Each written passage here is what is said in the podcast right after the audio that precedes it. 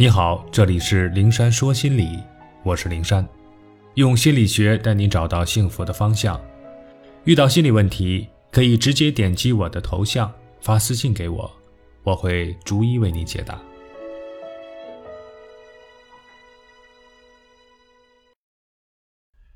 讨好别人不如提升自尊。讨好者大多自尊度低。内心没有独立完整的自尊体系，所以他们跪地伸手，给他人以充分的尊重，却放低自己的尊严，压抑自己的真实感受，隐藏自我。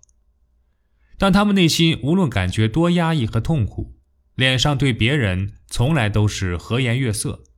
他们用讨好乞求换来别人对自己的尊重，但往往得到的只是被忽视、漠视，甚至是。鄙视，所以讨好者的心里常常积郁了沉重的委屈、悲愤和恼怒。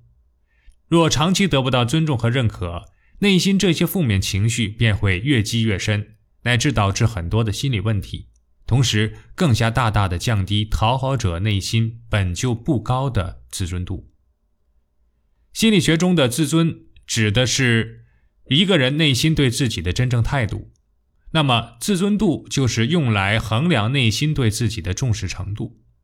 我们说一个人有很强的自尊度，就是说他内心始终觉得自己是有价值的，甚至可以说他觉得自己不比这世界上任何一个人差。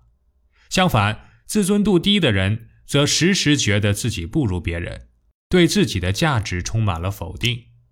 讨好型人格的人便是如此，驻扎在他们心里的理念就是。别人都比我好，比我有价值，别人都值得我去仰视、去讨好。在这样的内心语言支配下，他们甘愿跪地牺牲自己去讨好别人、迁就别人。同时，在受到自尊伤害的时候，他们因为自尊度低而选择容忍，于是等待他们的便是更大、更多的伤害。所以，杨绛先生说：“没有人能够伤害你。”除非你允许。既然跪地讨好只能给别人伤害自己的机会，却换不来尊重，那就毫不迟疑地把碎成一地的自尊捡起来，站起来，自己给自己尊重。朋友小雅很是激愤地告诉我，她和大学同寝室的三个女孩子关系一直不错，毕业后机缘巧合还都留在了同一个城市，所以几个人经常周末聚聚。小雅呢是那种性格温和、不具备攻击性的女孩，平时别人说她如何如何，只要是不是太过分，她都选择容忍。和这三个女孩在一起的时候也是如此，她们叽叽喳喳，经常拿取笑她为乐，有时候还故意搞点恶作剧，看着她出丑。她们得意之极。面对这些，小雅呢只是解嘲的跟着一起笑笑，心里尽管也有委屈。但一想到是多年的朋友，因为珍惜这份情谊，所以呢，他选择不计较。一次，小雅带了刚谈不久的男朋友去赴三个女孩的约会，他们一点没有因为小雅的男朋友在就收敛对小雅的取笑。哎，小雅，你没跟他说你晚上睡觉磨牙吗？小雅啊，小心嘴巴上挂着的韭菜叶掉下来哈！三个人很大声的隔着桌子冲小雅发出不怀好意的怪笑。小雅的脸色一阵红一阵白，她想制止他们，但柔弱的性格使她张不开嘴。女孩们继续着他们的恶作剧。终于，当他们悄悄把一大块辣根埋进小雅的碗里，并软硬兼施地看着她吃下去，然后看着她狼狈不堪的眼泪鼻涕横流的时候，小雅的男朋友愤然站起来，冲着他们扔下一句：“我真怀疑你们是他的朋友吗？”然后拉起小雅的胳膊。头也不回的离席而去。随后，男朋友提出分手。他说他实在看不下去他在朋友面前无自尊的样子，连朋友都不尊重你，你是得有多失败呀？男孩子怒气不争的表情和决然离去的背影，让小雅闭门思静了好些天。失恋的痛苦似乎唤醒他压抑已久的自我，再次被三个女孩子戏弄的时候，他终于爆发了：“我希望你们尊重我。”如果再这样下去，你们便不再是我的朋友了，永远不是。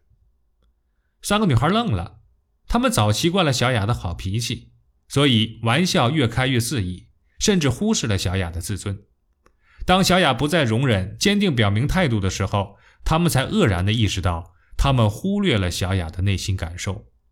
于是，三个女孩忙不迭地给小雅道歉，表示今后再也不欺负她了。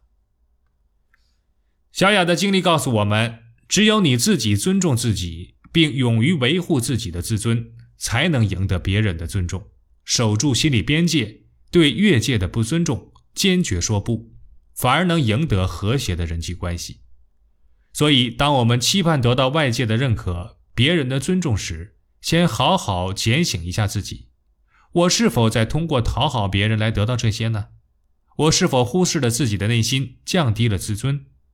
如果是，那立即打住，先从尊重自己开始，先考虑自己的内心感受，先肯定自己的价值，先好好的爱自己。